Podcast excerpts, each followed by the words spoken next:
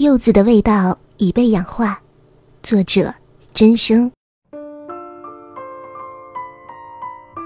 时至今日，依然会做化学只考了五十六分的梦。老师站在讲台上，抑扬顿挫地念出每个学生的名字和分数。念到我时，五十六被同桌的男生听成了九十六。哇，你进步了！他大声地说，带着因为不可置信而凝结成的讽刺。老师从深度眼镜片里抬起眼睛，更正道：“是五十六分。”于是，全班冷场。这一次，我梦到我的同桌。他个子很高，长相平平，处在变声期的嗓音有些沙哑。他唯一的优点是骑单车的样子比较帅，理科学得比我好，但他根本没有把心思放在学习上。我不得不承认，那所学校里的很多人都比我聪明，他们似乎也不听讲，上课和自习总是在玩儿。比如我的同桌，他总是带一些新奇的玩意儿。有一次，他带了一只微型防狼器。可以发射催泪弹。老师喊他名字的时候，他不小心按动了催泪弹的机关。可想而知，后来那堂课变成了什么样子。全班都在催泪弹的射程内，无一人幸免。在我以为我快要死掉的时候，有一个声音在我耳畔说：“屏住呼吸。”他把我拉起。迅速跑出教室，我的手因惊吓和受袭而变得僵硬冰冷。他的也是，好像两块玉石触碰在一起。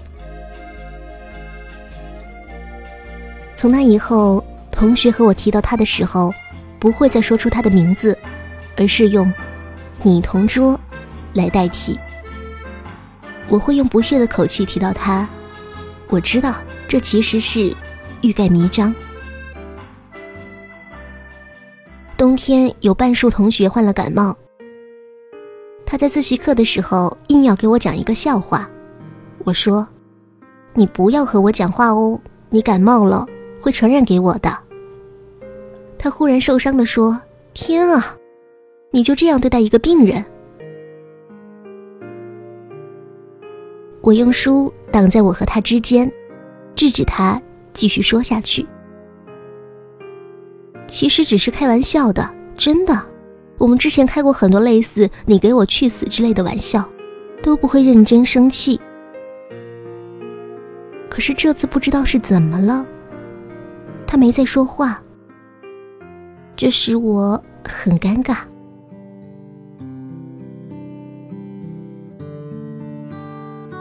少年时代的我们。总是把握不好一些事情的分寸，情商也没有发育到把一些小事化了的程度。他在当天逃课，似乎在跟我赌气。我在晚自习之前的休息时间，看到他骑着单车远远的向我而来。我身边的女同学说：“喂，你同桌骑车的样子真的好帅呀。”他骑到我面前，单足立地，刹住车子，然后从口袋里掏出一盒药，喂，给你的，防止被我传染。说完，他就骄傲地扬长而去。晚自习的时候，照例是考化学，答不出最后一道大题的我，坐在座位上发傻，他则聚精会神地演算。以往，他都会对我挤眉弄眼，说是气我，倒可以理解成是一种安慰。如果我愿意的话，他一定会让我抄袭答案，只是固执的我从来不肯。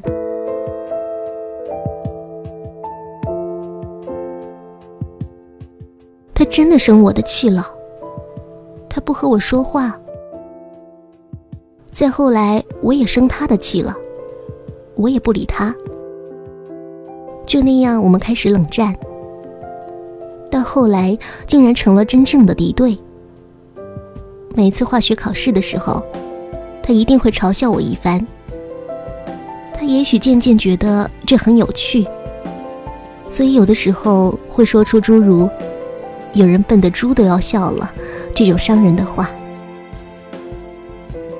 他说我的衣服像变形金刚，说我的偶像长得像头驴，藏起我的书，放在教室后面男生放球鞋的地方，还有更多更多。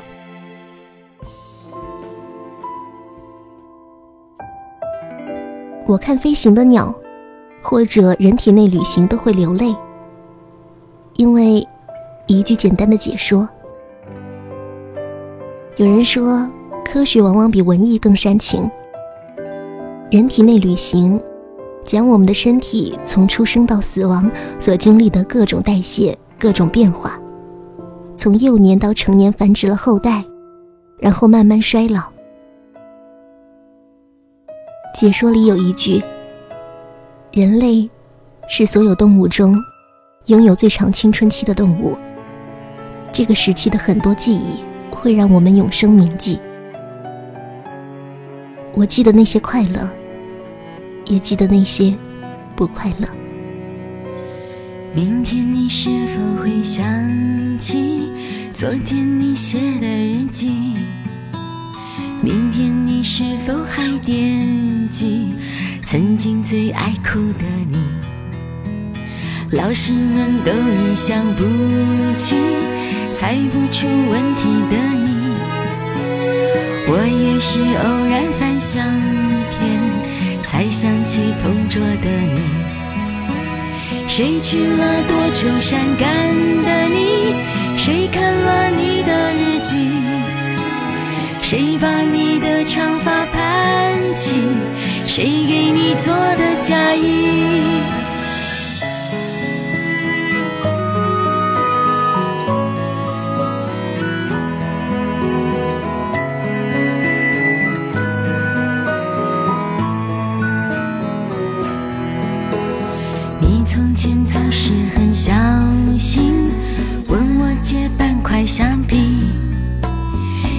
也曾无意中说起。喜欢和我在一起，那时候天总是很蓝，日子总过得太慢。你总说毕业遥遥无期，转眼就各分东西。谁遇到多愁善感的你？谁安慰爱哭的你？谁看了我给你写的信？谁把它丢在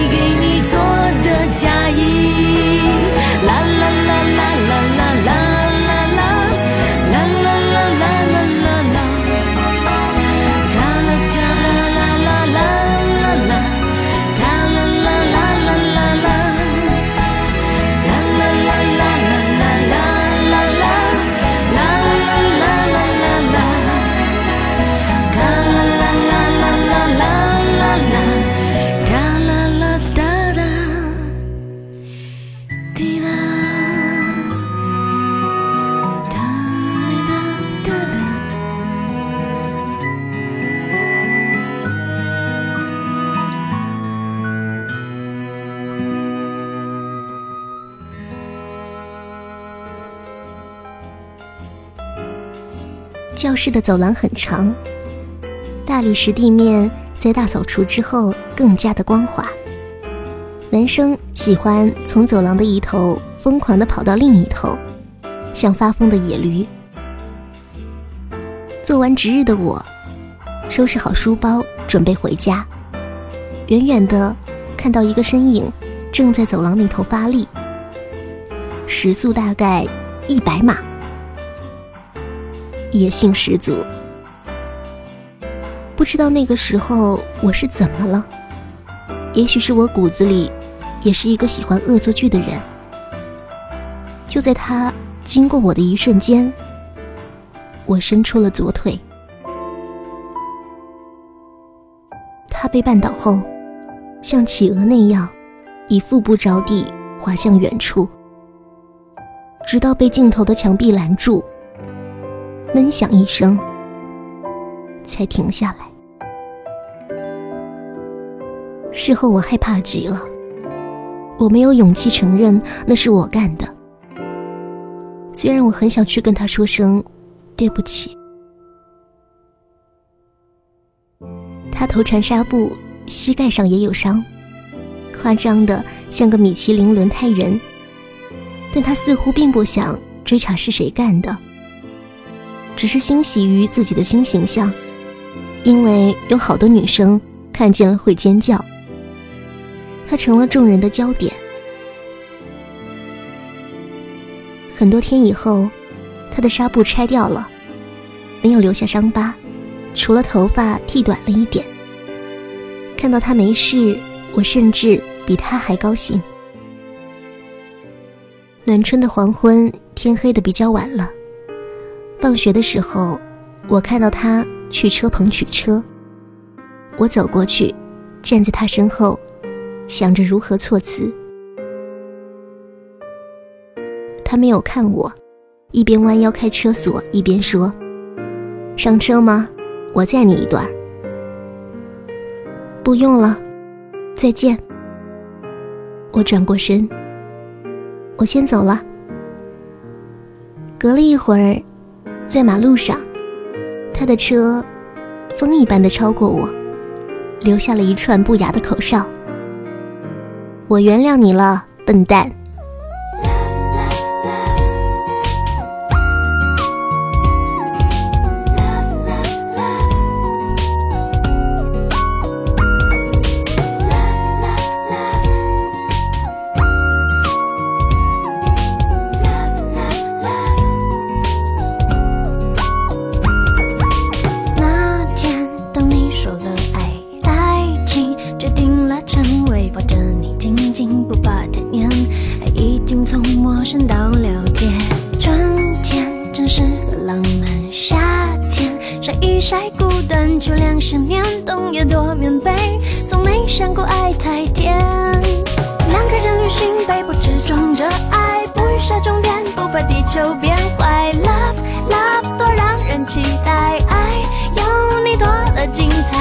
彩。两颗心旅行，寂寞拿去玩牌，陪我数星海，陪我四季变换。Love love 多让人变美，爱千金不换。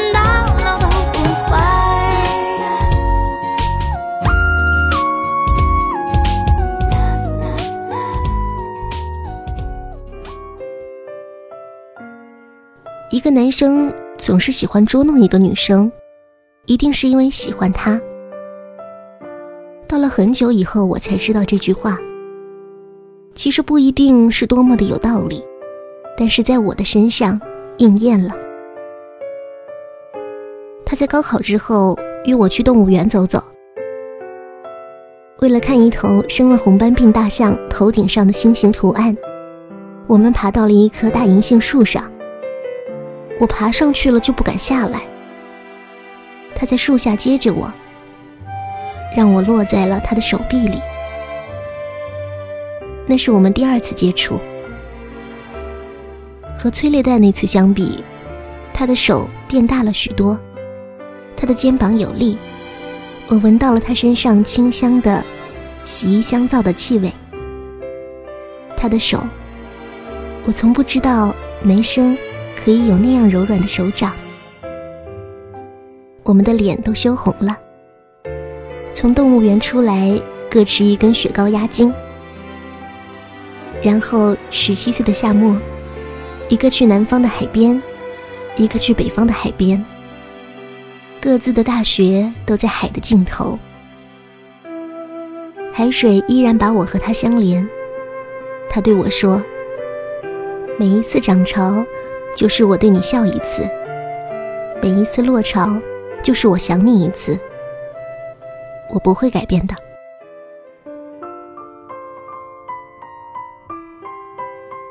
少年不懂得誓言的脆弱，以为那会永生永世；少年也不懂得记忆的永恒，以为它只是虚无的东西。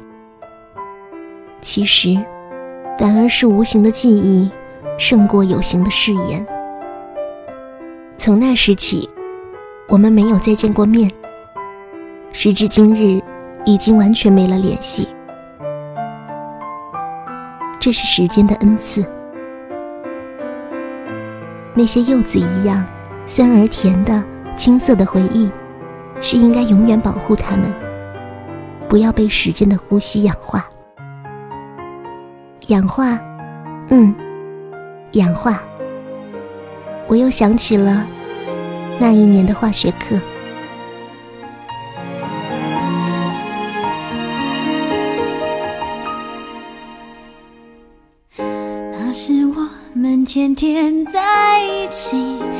太幸福到不需要距离和贪心，要全世界注意。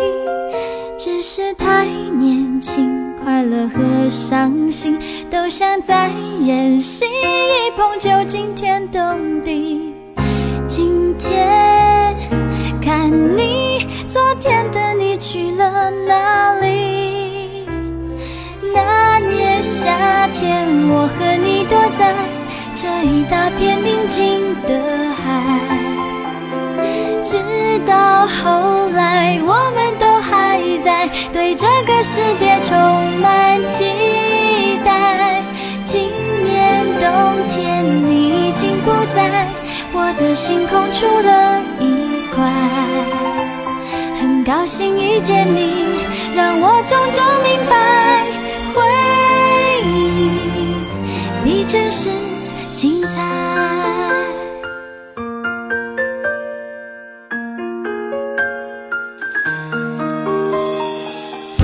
那时我们天天在一起，太幸福到不需要距离和贪心，要全世界注